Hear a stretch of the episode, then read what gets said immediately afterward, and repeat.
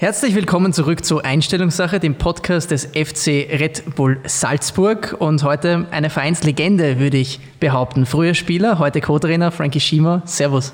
Servus, hallo. Du bist äh, ein bisschen zu spät gekommen, es war ganz, ganz wenig, aber wenn ich das jetzt in äh, Taxam-Währung umrechnen würde, wie viel wären das für die Mannschaftskasse? Das waren maximal 40 Sekunden, das, das wären eine Minute 10 Euro. Also das ja, ist nur im Rahmen, denke ich ist noch im Rahmen. Da gibt es auch keinen Rabatt für arme Co-Trainer. Co-Trainer generell können kommen, wann sie wollen. Also das Nein, wir sind natürlich Vorbilder, wir müssen auch schauen, dass wir pünktlich sind. Aber ja, ich habe einen, einen, sehr weiten Weg von Oberösterreich, äh, daher äh, ich, ich habe ein bisschen einen, einen, Bonus in der Hinsicht. Ein bisschen einen Bonus. So vom Charakter her machst du mir eh den Eindruck, als wärst du auch einmal ein Spieler gewesen, der die Mannschaftskasse betreut hat. Täusche ich mich da oder ist das richtig? Dass du während deiner mm. aktiven Karriere mal der Typ warst? Nein, äh, war eigentlich, die meiste Zeit, wo ich da war, war ich im Spielerrat und äh, da habe ich dann mitentscheiden können, dass ich nicht der Kassier bin. Wer hat das damals gemacht, zu deiner Zeit als Spieler beim FC Red Bull Salzburg? Ähm, ich glaube, der Alex Walke war, war äh, ganz oft der Kassier. Er ist äh, optimaler Schuldeneintreiber, denke ich. Äh, ich glaube, die meisten Spieler haben immer ein bisschen Angst vor ihm gehabt. Äh, der hat das am besten immer einkassieren können. Heute ist es ja Faki und Walci, oder? Ja, Faki auf alle Fälle. Äh, ich denke, der Albert hilft ihm ein bisschen dabei, aber Faki ist äh, Kassier Nummer eins. Ja, aber nicht jetzt die beiden einschüchtertsten Charaktere, würde man sagen, oder? So Faki, uh, ganz ein Lieber, der, der Bertel eher uh, fast der Clown der Mannschaft. Hast du im Faki seinen Oberkörper schon mal gesehen? Also es ist schon, da ist schon Power dahinter. da ist schon Power dahinter. Aber es soll ja in diesem Podcast um dich gehen, um deine fußballerische Menschwerdung und es hat ja früh begonnen. Man denkt immer, du wärst schon viel älter, aber ich habe heute auch schockierenderweise feststellen müssen, Jahrgang 1986. Da spielen manche noch, Frankie ähm, ist nicht unbedingt höflich. Man, man, denkt, du bist viel älter. Also das ist danke. Das sind keine Falten im Gesicht, das sind Narben. Das ist was anderes. Ich schaue ein bisschen älter aus, aber ja, ich bin 34. Der Zahn der Zeit nagt auch an mir. Aber ja, ich habe ein bisschen früher meine Karriere beendet wie andere. Ja, ich habe mir auch das Abschiedsinterview als Vorbereitung für den Podcast angeschaut. Also, als du da am Spielfeld dran gestanden bist, 2014 und ich glaube, mit Sky war das, hast du dein letztes Interview da als aktiver Spieler gegeben.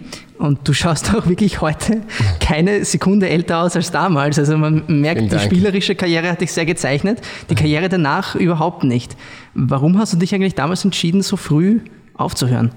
Ich glaube, deine Aussage war in dem Interview, ich habe es mir irgendwo aufgeschrieben, ich habe mich nicht mehr so gefühlt. Das mhm. lässt jetzt relativ viel Raum zur Interpretation. Ja, ich, ich, war nicht mehr bereit, 100% zu geben. Also es, es war eine Phase, äh, war natürlich äh, davor schon sehr viel verletzt in den letzten anderthalb Jahren in meiner Karriere und ähm, ja, habe mich dann aber immer wieder zurückgekämpft und war äh, fit äh, am Ende meiner Karriere und, und ähm, ja, es war einfach so, dass ich gefühlt habe, ich bin nicht mehr bereit, dass ich über die Grenze gehe. Und, und das war für mich der Zeitpunkt, wo ich sage, äh, bevor ich ein, zwei Prozent weniger mache, äh, höre ich gleich auf. Und ähm, ja, das habe ich dann auch so durchgezogen und habe es äh, bis jetzt auch keinen Tag bereut. Hat es dich danach eigentlich jemals wieder gereizt, anzufangen? Ich meine, mit 28, da ist man ja noch körperlich so weit im Schuss, dass man dann sagt, okay, vielleicht habe ich mich doch getäuscht oder ich war mein ganzes Leben lang Fußballer und jetzt auf einmal ist der Fußball für mich nicht mehr da. Ich vermisse etwas, einen Lebensinhalt. Mm, nein, nicht einmal. Also ich habe äh, nicht einmal der Entscheidung nachgetraut. Ich, ich habe mir jetzt nie wieder so richtig gejuckt, äh, Fußball zu spielen. Ich, ich habe äh, sehr genossen, auch andere Sportarten auszuüben, schon immer in meiner Kindheit und ich habe es eigentlich genossen, wirklich einmal frei zu sein und, und, und zu machen, was ich will, gerade in sportlicher Hinsicht. Und ähm, ja, es ist natürlich ein bisschen ein Vorteil auch gewesen, dass ich als Trainer, äh, als Co-Trainer in Liefering und auch jetzt in Salzburg immer wieder ein bisschen gebraucht werde am, am Platz und, und das macht dann schon Spaß, das muss ich auch ganz klar zugeben. Du bist ja echt der Podcast-Profi, weil mit einem kleinen Hinweis, ich habe ja auch andere Sportarten schon als Kind immer ganz gern gemacht, hast du mir die nächste Frage aufgelegt, also es ist ja perfekt. Welche Sportarten waren das? Also worin warst du vielleicht auch noch talentiert, außer im Fußball? Ja, ich habe gern äh, Tennis, Tischtennis, Volleyball, im Winter Skifahren, ganz klar. Ähm, ja, im Prinzip alle Sportarten, die mit einem Ball zusammenhängen, äh, haben mir Spaß gemacht und ähm, ja, äh, bin natürlich dann beim Fußball hängen geblieben. Irgendwann muss man sich entscheiden, äh, in welche Richtung soll es gehen und, und wenn man äh, schon in jungen Jahren äh, Fußball sehr professionell betreibt und, und das passiert in jeder Akademie im Prinzip in Österreich, dann ähm, muss man sich für eine Sportart entscheiden und, und ja, das war für mich ganz klar der Fußball. Hm. Du bist ja aus dem Innenviertel, aus Taufkirchen, ist das richtig? Ist eigentlich Hausruckviertel. Ist ich Hausruckviertel. bin ein Hausruckviertler, aber zugezogener Innviertel. Also ich bin mit zehn Jahren im Prinzip nach Ried gekommen, bin in Ried in die Schule gegangen. Äh, wohne jetzt in Utzeneich bei Ried. Also das ist, äh, ich bin mittlerweile schon wirklich ein halber Innviertler zumindest. Macht das einen großen Unterschied? Hausruckviertler, Innviertler? Das ist ja fast ein, fließender Übergang. Oder ist das nur für einen Außenstehenden so, dass das überhaupt keinen Unterschied macht? Vielleicht wenig. Also ich glaube, es gibt andere Viertel, die, äh, wo das ein bisschen spezieller ist. Wir wie, nennen keine Namen. Wie, na, na die Mühlviertler in Oberösterreich, das ist ganz speziell. Also äh, das will man nicht sein. Nein, es, es, ist jetzt nicht, ich bin eigentlich immer so Hausruckviertel, Innviertel äh, in der Gegend herumgehirscht und äh, ja, bin jetzt nicht so, so stolz, so patriotisch jetzt, äh, dass ich, dass ich sage, jeder muss unbedingt sagen, mhm. dass ich ein Hausruckviertler bin. Nein, ich bin sehr gerne äh, jetzt der Innviertler und war in Salzburg äh, mit Herzensblut ein Salzburger und ähm, ja, äh, freue mich immer wieder, wenn ich gerade jetzt wieder sehr viel in Salzburg sein kann.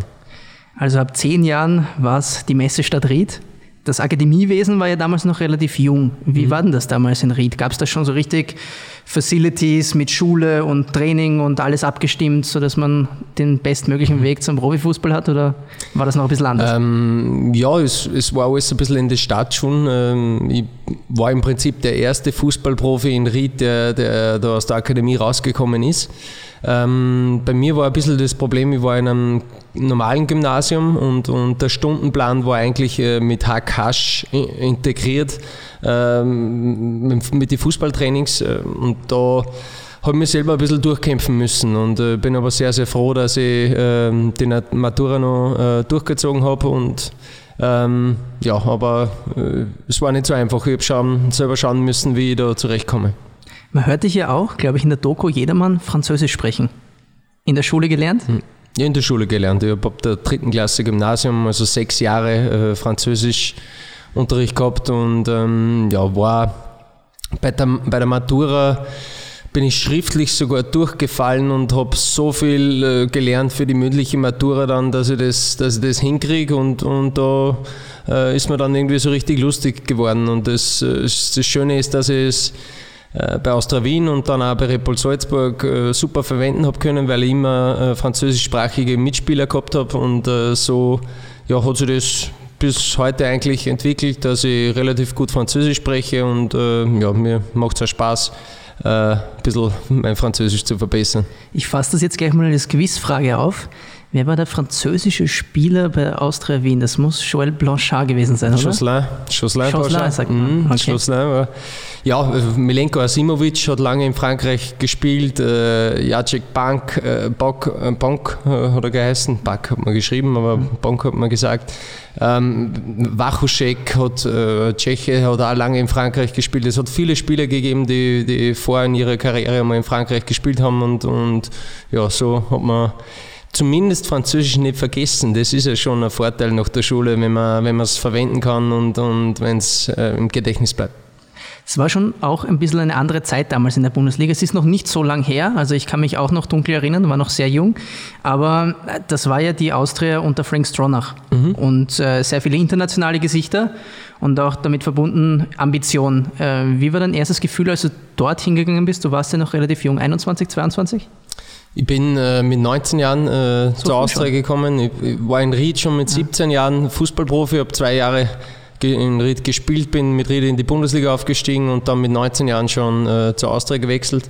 Ähm, ja, es war eine sehr, sehr spannende Zeit bei der Austria. Äh, es war ähm, ja eigentlich das letzte Jahr von Frank Stronach äh, bei der Austria. Also es war dann schon ein ziemlicher Umbruch, aber bin eigentlich dort äh, sehr gut aufgenommen worden und ähm, ja, äh, war damals äh, Peter Stöger, hat mich ja äh, zur Austria geholt, der jetzt wieder dort ist. Also ist eigentlich sehr spannend äh, und äh, Frankie Schinkels, äh, mein Namenskollege, war, war auch damals dort. Das war ähm, ja, sehr coole Zeit. Also ich muss sagen, ich habe sehr positiv in Erinnerung die ganze Wien-Zeit. Es waren vier wunderschöne Jahre. Ich fahre jetzt noch immer sehr, sehr gerne nach Wien und ähm, ja, habe dort wirklich viele Freunde gewonnen.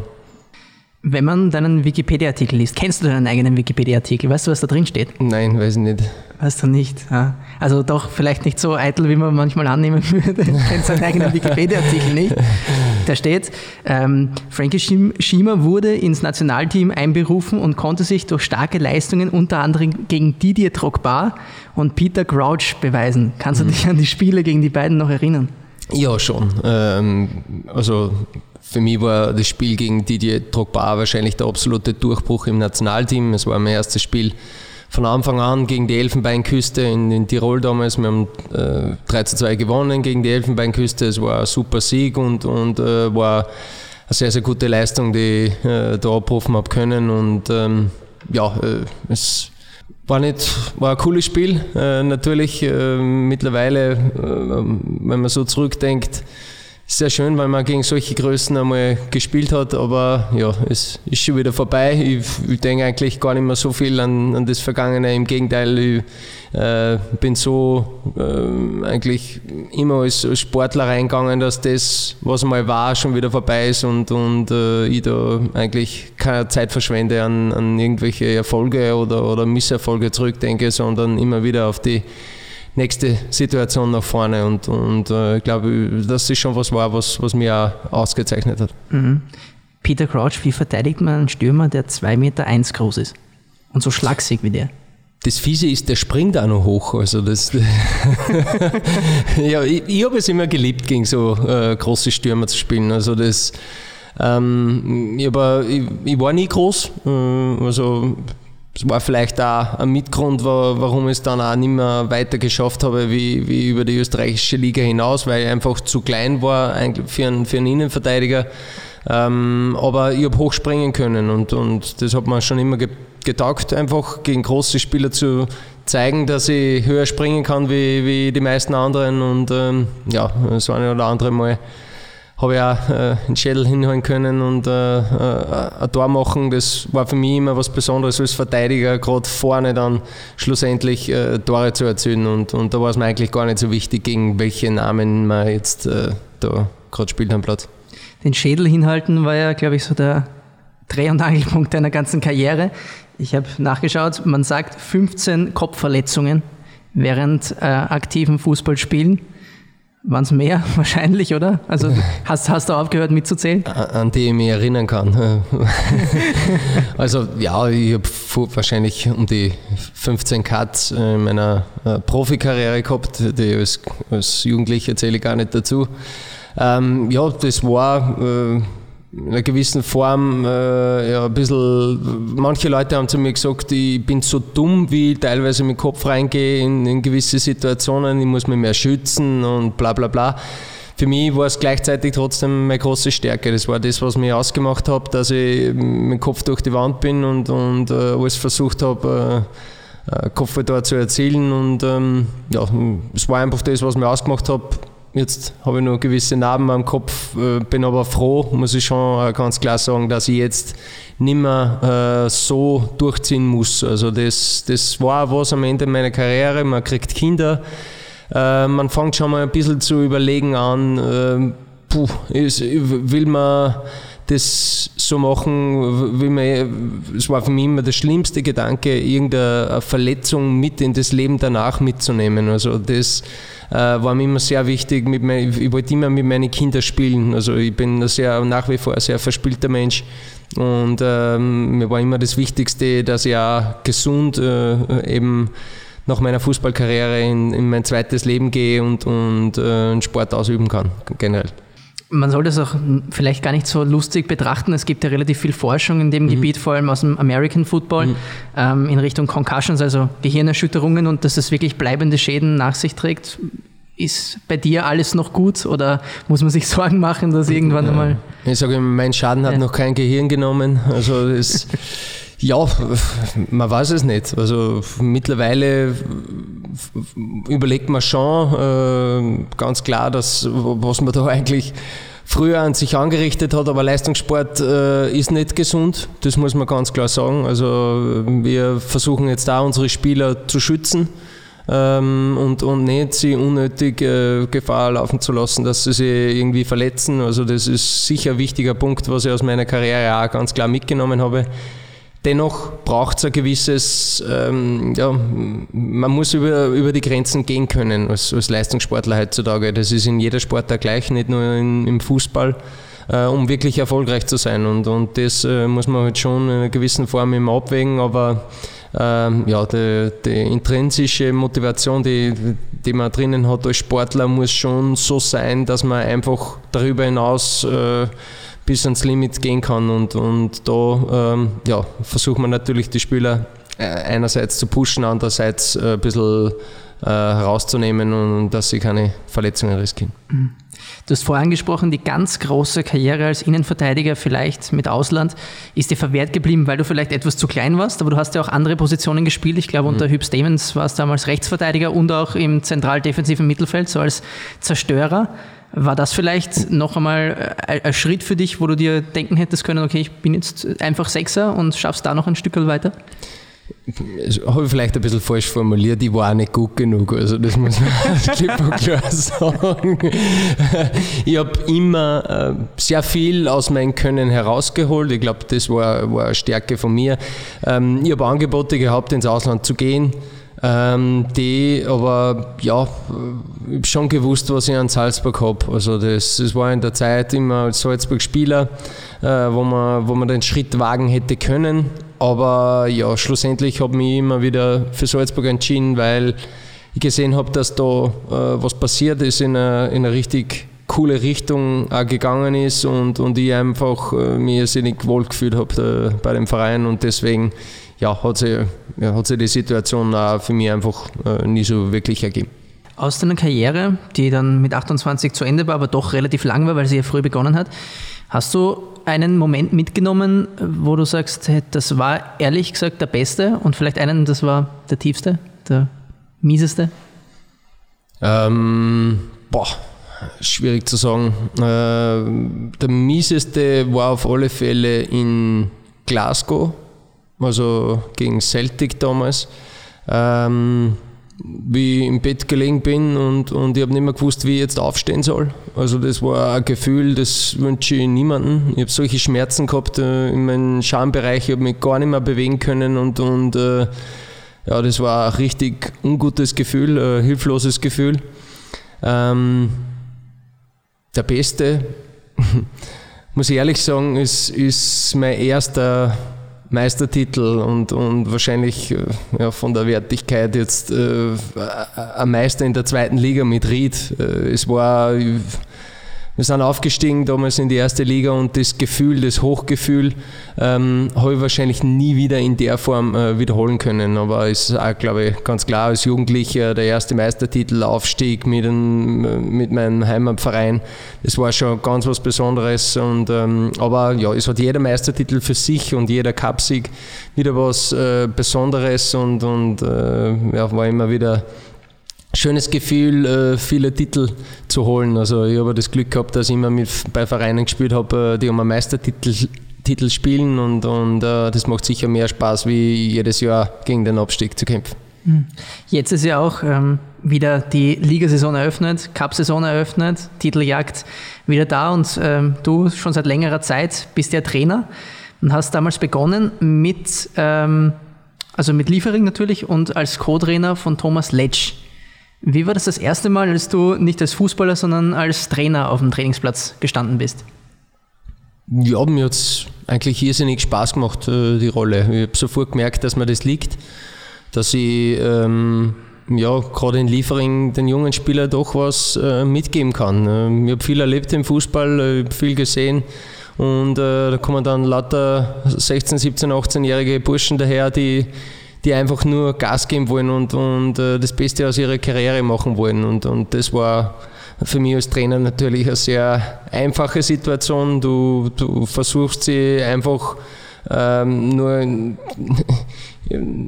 nur, nur zu lassen, was sie, was sie, was sie lieben und, und, und eben ihre Stärken hervorzurufen und, und vielleicht auch noch äh, an ihre großen Schwächen zu arbeiten. Aber ja, es, es war eine irrsinnig coole Zeit äh, das Jahr mit, mit Thomas Letsch und ähm, ja, FC Liefering ist nach wie vor ein Verein, den ich äh, natürlich äh, auch sehr verfolge, weil, weil er mir einfach auch so ans Herz gewachsen ist. Das ist gleich ein guter Punkt. Äh, heute schon Manfred Baminger, den Geschäftsführer vom FC Liefering, getroffen mhm. und ich habe ihm gesagt, ja, ich sitze heute noch am Nachmittag mit dem Frankie zusammen und mache einen Podcast, hat er gemeint, ja, wirst du wenig viel zum Reden kommen, weil der Frankie redet ständig. An der Stelle schöne Grüße. ja, schöne Grüße zurück. Danke, Bami, wieder mal. Es hat immer Spaß gemacht mit dir. Aber dazwischen gab es ja auch noch ein nicht ganz so kurzes Intermezzo als äh, Sportdirektor. Mhm. Was hat dir den Eindruck gegeben, okay, ich möchte auch diese Seite des Fußballs einmal kennenlernen und dann auch den Eindruck, ja, vielleicht bin ich doch besser als Co-Trainer in Salzburg als als Sportdirektor in Ried?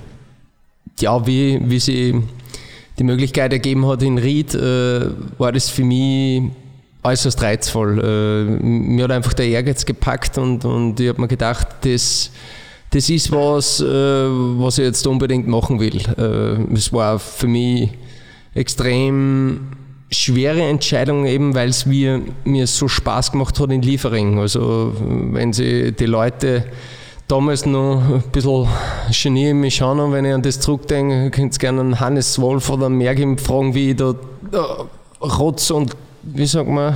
Tränen? Ja, ich habe geheult wie ein Schlosshund.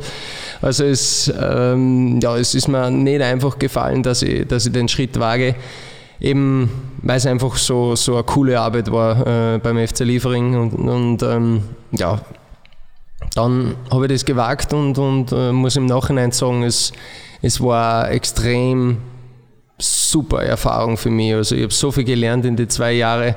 Ähm, es war natürlich schade, dass, äh, dass wir den, den Wiederaufstieg nicht geschafft haben. Wir waren zweimal extrem knapp dran und, und haben es immer wieder am Seitzahl einfach nicht nicht geschafft und äh, es tut mir heute noch leid, aber jetzt haben sie es Gott sei Dank äh, geschafft und, und sind wieder oben, wo sie hingehören. Und, aber ja, für mich war es natürlich äh, extreme Herausforderung, ähm, wenn man äh, Spielerverträge selber macht und, und sich alles im Prinzip äh, selber kümmern muss. Also das, das ist ja nicht so wie in Salzburg, dass man für jeden Bereich einen Experten hat. Dann ähm, ja, war das für mich so, so lehrreiche zwei Jahre die, die ich in mein Leben auf alle Fälle mitnehmen habe können. Aber es leider Gottes schlussendlich nicht erfolgreich war. Mhm. Das heißt, es war so ein bisschen ein Schritt wieder zurück, auch in der Heimat zu arbeiten, in der alten. Mhm. Ich habe mir ja auch sagen lassen, das regionale Gericht aus dem Innenviertel, wo ja Ried liegt, das sind diese vielen verschiedenen Knödel. Knödel, ja, super. Welches, davon, welches davon ist das Beste? Also welche, welche Art der Knödel? Also ich, ich, bin nicht so der, der süße, ich schon gerne süßes, aber ich mag eher äh, nicht die süßen Knödel, sondern mehr die äh, Haché-Knödel, sagt man bei uns. Äh, weiß nicht, kennt ihr die in Salzburg überhaupt? Also das ist eher so, so Wurst mit Fleischmischung, äh, also so eine Art Faschiertes drinnen und, und ja, das sind eigentlich meine Lieblingsknödel. Ja, Brautknödel äh, sind auch äh, sind ein bisschen ähnlich, es geht in die Richtung, sind auch sehr gut, aber im Prinzip ist ich alle Knödel, aber Haché-Knödel sind meine Lieblingsknödel. Da muss man noch ein paar Knödel essen, hat meine Mama immer zu mir gesagt, aber ich habe es nicht getan, deshalb, deshalb ist aus mir nie ein Fußballer geworden und auch weil ich nicht talentiert genug war. Ähm, aber ja, wir sind jetzt zum Glück hier einen Meistertitel, einen Cup-Sieg, äh, den wir in der letzten Saison geholt haben und bald hoffentlich. Und da muss man ja die Finger kreuzen, wie der Engländer sagt, oder die Daumen drücken, wie der Österreicher sagt, dass wir den Champions League-Einzug schaffen. Eine Runde haben wir vor uns gegen Tel Aviv, ein Hinspiel, ein Rückspiel. Du hast ja auch einiges an Historie mit Qualifikationsduellen gemacht und es ist immer ein bisschen eine leidige Geschichte, aber eine, die man nicht wegdiskutieren kann. Ähm, welche Erfahrung hast du gemacht oder welchen Grund kannst du so vielleicht retrospektiv ausmachen, warum es damals nie klappen wollte, obwohl wir so oft eigentlich die bessere Mannschaft waren? Ja, ist schwierig zu sagen. Es, es es war eigentlich ähm, vielleicht immer ein bisschen ein zu großes Thema äh, in der Mannschaft und, und für jeden Spieler war, ist, ist natürlich die Champions League das Größte, wo er, wo er spielen kann und ähm, wir haben gewusst, gerade in den letzten Jahren, äh, wie wir angetreten sind, dass wir eine richtig gute Truppe haben, dass wir super Fußball spielen und dass wir sie eigentlich nur selber schlagen können. Und, und das haben wir dann auch schlussendlich gemacht. Also es ist, ähm, ja, es war natürlich Wahnsinn, auch wie viel Pech da teilweise dazugekommen ist. Äh, denkt an Malmö und dann, also wir waren ja immer, wir haben immer gezeigt, dass wir eigentlich die, die bessere Mannschaft waren und, und haben schlussendlich einfach äh, nicht in die Ergebnisse äh, rüberbringen können. Und ähm, ja, es, es, war schon ein großes Thema. Jedes Jahr wieder ist dann wieder in der Zeitung gestanden, oh, schafft, schafft es Salzburg dieses Mal da, dabei zu sein. Und, und es, es war einfach immer in den Köpfen drinnen der Spieler. Und deswegen bin ich froh, dass wir letztes Jahr dabei waren. Äh, auch wenn wir sie nicht qualifizieren müssen, ist es für mich ganz klar. Wir wissen, ähm, äh, dass wir, dass wir da drinnen auch mitspielen können und, und dass wir nicht mehr die Angst einfach äh, vor der Qualifikation haben müssen. Also wir, wir haben das ganz klar abgelegt. Wir haben so viel Selbstvertrauen, dass wir jetzt da in die Qualifikation gehen, gehen um zu sagen, wir schaffen es wieder und, und uh, dieses Mal auch über die Qualifikation. Hm. Ich glaube, da sind wir alle relativ erwartungsfroh und, glaube ich, auch zuversichtlich, dass wir das schaffen. Und es ist in Kontrast vielleicht ähm, zu dem, was du vorher gesagt hast, wir können uns nur selber schlagen, wir müssen das eigentlich schaffen und der Korpus war einfach zu groß schon im Gehirn mhm. und, und man hat, hat dann wahrscheinlich die eigene Psyche nur verantwortlich dafür machen können, dass es nicht äh, dafür geklappt hat, einzuziehen. Mhm. Ist es heute vielleicht im Kontrast dazu so, dass vor allem das, was ich Jesse immer sagen höre, ähm, wir denken immer nur ans nächste Spiel, wir machen, wir schlagen das, was vor uns ist, wir müssen jetzt gar nicht äh, großartig sagen, ja, weil der Gegner jetzt schwächer ist oder stärker, gehen wir irgendwie anders in die Partie hinein, sondern wir machen das, was wir machen müssen und wir spielen nach unseren Prinzipien. Ist das vielleicht auch etwas, das man so häufig wiederholen muss, dass es sich so tief in die Psyche hm. einprägt, dass es dann auch wirklich am Platz so ist, dass man wirklich auf nichts anderes mehr fokussiert ist. So ist es. Äh, je öfter wir uns das äh, selber vorsagen, desto mehr glauben es wir selber und wenn es wir glauben, dann glaubt es auch die Mannschaft. Also ähm, ja, da macht der Jesse wirklich äh, gerade in psychologischer Sicht immer einen Top-Job. Äh, er geht voran und, und äh, ähm, ist so authentisch in dem, was er sagt, was er macht, dass, dass die Spieler gar keine Wahl haben äh, und ihm, ihm folgen. Man hat es jetzt schon ein bisschen rausgehört, aber ich kann mich noch erinnern, ich glaube im Trainingslager sind wir da kurz einmal beisammengesessen und du hast deine große Admiration für, für Jesse bekundet und hast ihm gesagt, Jesse ist so ein, so ein guter Trainer. Was macht ihn so gut? Ist er vielleicht der beste Trainer, unter dem du Co-Trainer warst? Kann man das so sagen? Ja, ich habe jetzt nicht so viele Trainer als Co-Trainer gehabt. Also ich muss echt sagen, der Thomas Letsch war, war auch äh, ein super Trainer, hat auch ein super Gespür für die Mannschaft gehabt. Äh, der Jesse, äh, ja, er, er hat ein bisschen, er ist nochmal ein bisschen anders zum Thomas, er hat ein bisschen was Amerikanisches ähm, zu uns mit hergebracht. Er ist so extrem offen und, und äh, er äh, hat auch immer das Gespür für, für, für das schwächste Glied in der, in der Mannschaft und, und das, ist, das ist wirklich eine ganz besondere Gabe, wo, wo ich nur lernen kann, äh, wo ich, an welche Dinge er, er in jeder Situation denkt und, und immer das große Ganze sieht. Also das ist, ja, wie gesagt, das ist echt bewundernswert und, und ähm, ja, neben den ganzen äh, äh, Dingen, die, die er im Fußball einfach äh, drauf hat. Also das, ohne dem geht es eh nicht mehr. Äh, du musst natürlich ein Fußballfachwissen haben, das ist ganz klar. Äh, aber dann äh, die Unterschiede in der Menschenführung und so ist schon immer wieder spannend zu sehen als Spieler und jetzt auch als Trainer. Und, und ja, man kann sich sicher von jedem Trainer dann immer wieder was, was abschauen und ganz klar sehr, sehr viele Dinge vom Jesse. Hm. Man merkt das ja auch, dass ihr euch als würde ich jetzt mal sagen, Trainer-Trio, wenn ich jetzt den Aufi noch dazu nehme, mhm. das euch sehr gut ergänzt. Also der, der Jesse ist so der absolute Motivator, der, der das wirklich morgens, mittags, abends erlebt das. Dann hast du einen Aufi, sehr kühler Kopf, äh, einer, der wirklich wahrscheinlich in jeder Situation die Ruhe bewahrt. Und dann dich als absoluten Motivator, also man sieht dich ständig aufspringen neben der Bank, äh, auf der Seite, auch im Training immer voll dabei. Äh, ist es ähm, vielleicht auch wenn man sich vorher wird sich natürlich auch schon mal überlegt haben, funktioniert dieses Trio zusammen. Aber ist es jetzt im Nachhinein vielleicht auch noch einmal eine Überraschung, wie gut ihr drei harmoniert? Ja, ich würde nicht sagen Überraschung. Ähm, ich denke, der Christoph hat sich schon was dabei gedacht, indem er uns zusammengestellt hat. Also das äh, hat er schon gewusst, dass wir von den Charakteren her sehr, sehr gut zusammenpassen würden. Ähm, Ob es dann wirklich so funktioniert, dass dann wirklich so funktioniert, äh, sind wir natürlich alle froh.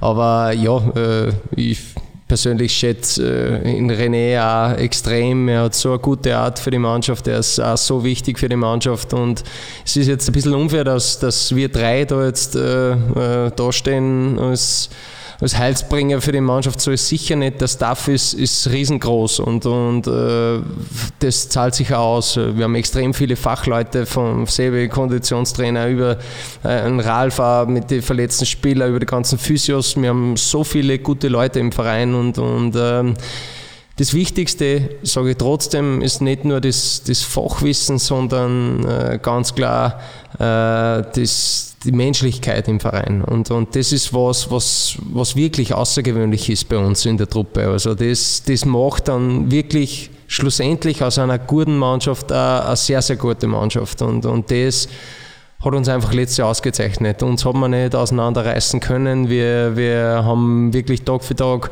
alles gegeben und alles versucht, dass wir jeden einzelnen Spieler besser machen und, und dass den Spielern gut geht und, und sie ihre Leistung abrufen können. Und, und schlussendlich ist es natürlich schön, dass äh, so eine tolle Saison dabei rausgekommen ist. Mhm.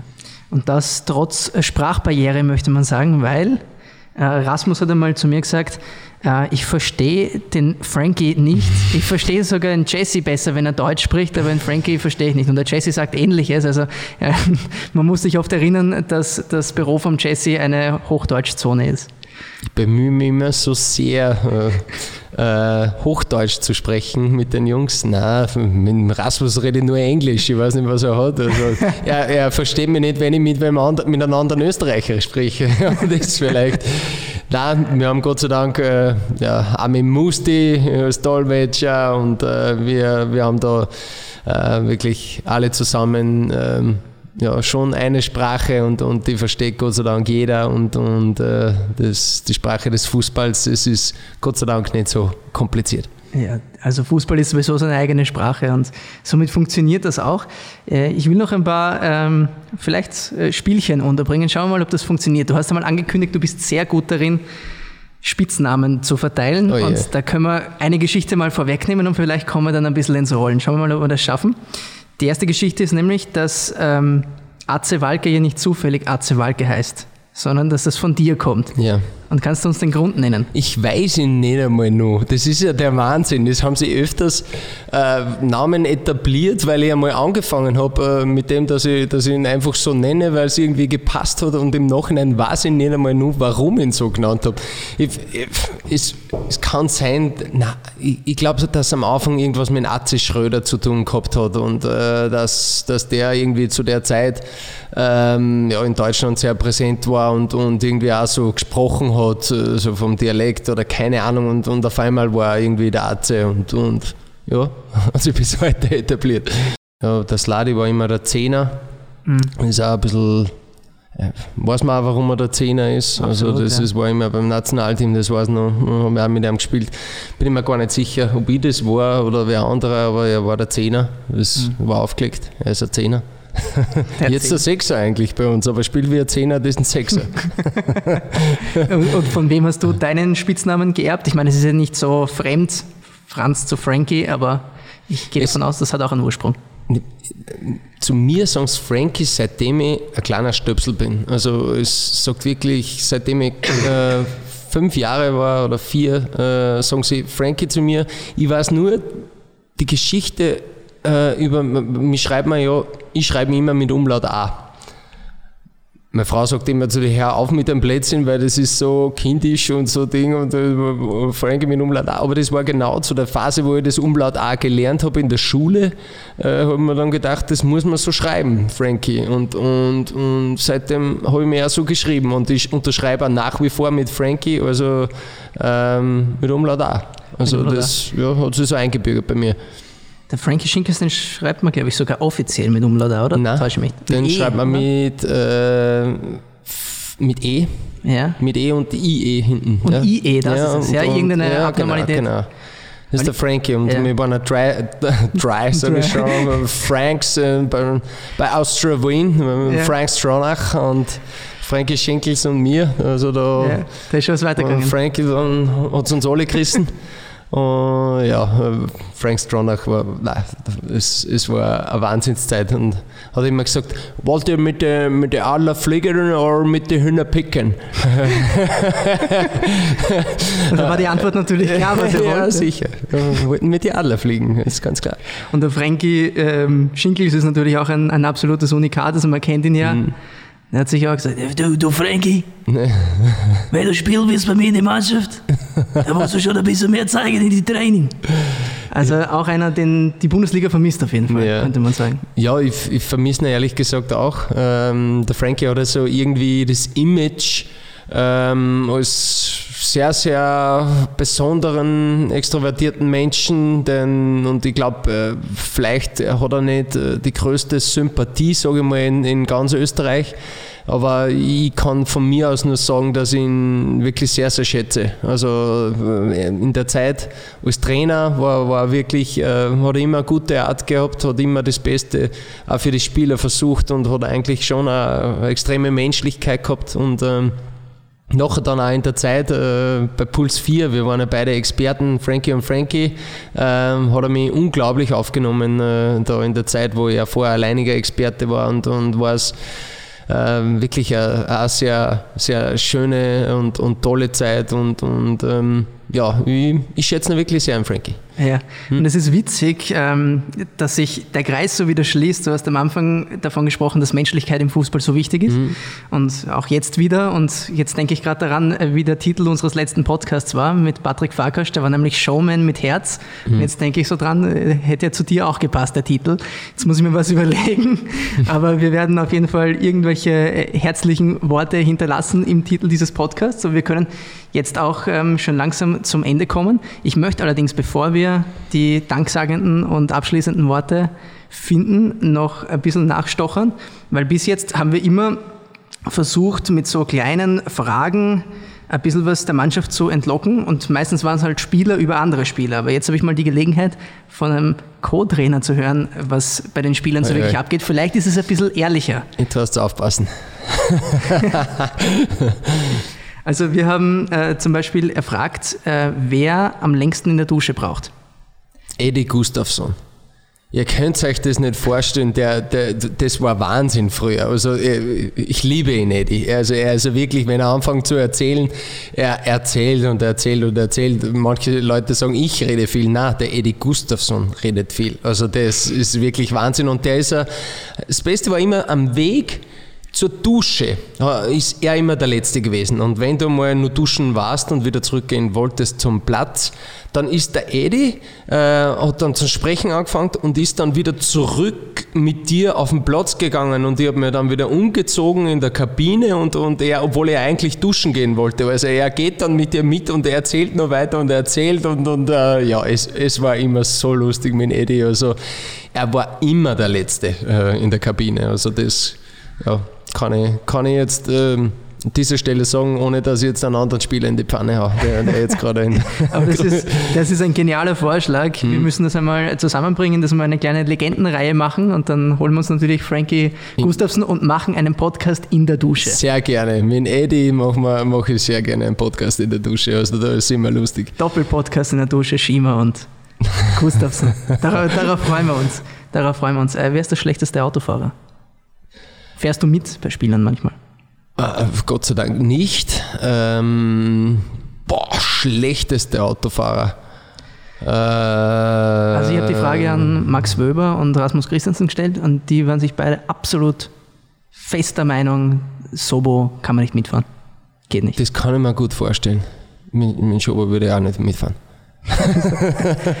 Nein, mit den ganz jungen Jungs, da bin ich ein bisschen vorsichtig. Ich habe zwei Kinder zu Hause, also da muss man jetzt schon ein bisschen mehr aufpassen. Wer ist äh, der leiseste in der Kabine? Der leiseste für mich Masaya oder Machid. Masaya oder Machid. Die Japaner, die sind ja generell sehr mhm. zurückhaltend und äh, ähm, ja, im Machid muss man auch immer ein bisschen versuchen, dass er aus sich herauskommt. Äh, ja, das sind sehr introvertierte zwei Burschen. Und wer ist der lauteste in der Kabine und somit äh, legitimer Nachfolger von Frankie Schima? naja, Alex, ganz klar. Also am lautesten war es, wie wir zwei Spieler waren in der Kabine. Also da äh, hat man schon einen Schützer braucht, denke ich. Also gefähr gefährlicher Arbeitsplatz damals. Ja. Mit ja. euch beiden. Aber ja, ich meine, Ergebnisse sprechen für sich. So. Ja, es, manche Spieler brauchen das ein bisschen, ein bisschen, ein bisschen lauter zu sein. Na, der Alex ist sehr organisch schon nochmal ein anderes wie meins. Also da gerade am Platz und so ist er hm. schon extrem wichtig und, und, nach wie vor, wenn er jetzt äh, nicht mehr Ansatz ist, äh, hat sein Wort, sein lautes Wort schon äh, nach wie vor eine gewichtige Rolle. Mhm. Und abschließend, äh, welches Zitat von Jesse Marsh wird dir immer in Erinnerung bleiben? Zitat, äh, ja, fucking äh, Freundschaftsspiel ist, ist jetzt ein bisschen abgedroschen, das sagen wahrscheinlich die meisten jetzt. Ähm, na, das Lustigste war eigentlich, wie er wie er statt Automatismus immer Autismus gesagt hat. Also das hat er, glaube ich, vier, fünf Mal verwendet und wir im Trainerteam, wir haben schon immer so geschmunzelt. Und, und, und, und dann habe hab ich dann einmal gesagt, Jesse, das heißt Automatismus, Autismus, Autismus. Und er, und das sagt die mir jetzt. das war schon immer sehr lustig. Also es ist ein bisschen unfair, er spricht schon so gut Deutsch und, und ab und zu hat er mal wieder äh, ein paar Versprecher drinnen. Äh, ja, es, das ist ein bisschen unfair von uns, äh, aber ja, gibt immer was zu schmunzeln bei uns. Absolut. Und sind wir froh, dass es ein Fremdwort war, so hat es die halbe Mannschaft dann wahrscheinlich auch Ja, die haben es nicht mitgekriegt, die meisten. ah, sofern, so gut. Ähm, es freut mich, die Episode zu beenden. Oder es freut mich eigentlich gar nicht. Das war sehr unterhaltsam und ich hätte sicher noch eine halbe Stunde weitermachen können, aber du hast wichtigere Dinge zu tun. So ist es. es geht an die Arbeit. Gegneranalyse, glaube ich, steht dann an. Äh, Maccabi Tel Aviv. Wir freuen uns drauf, dass wir hoffentlich eine gute Leistung sehen werden und dann unseren zweiten Einzug in die Königsklasse in Folge.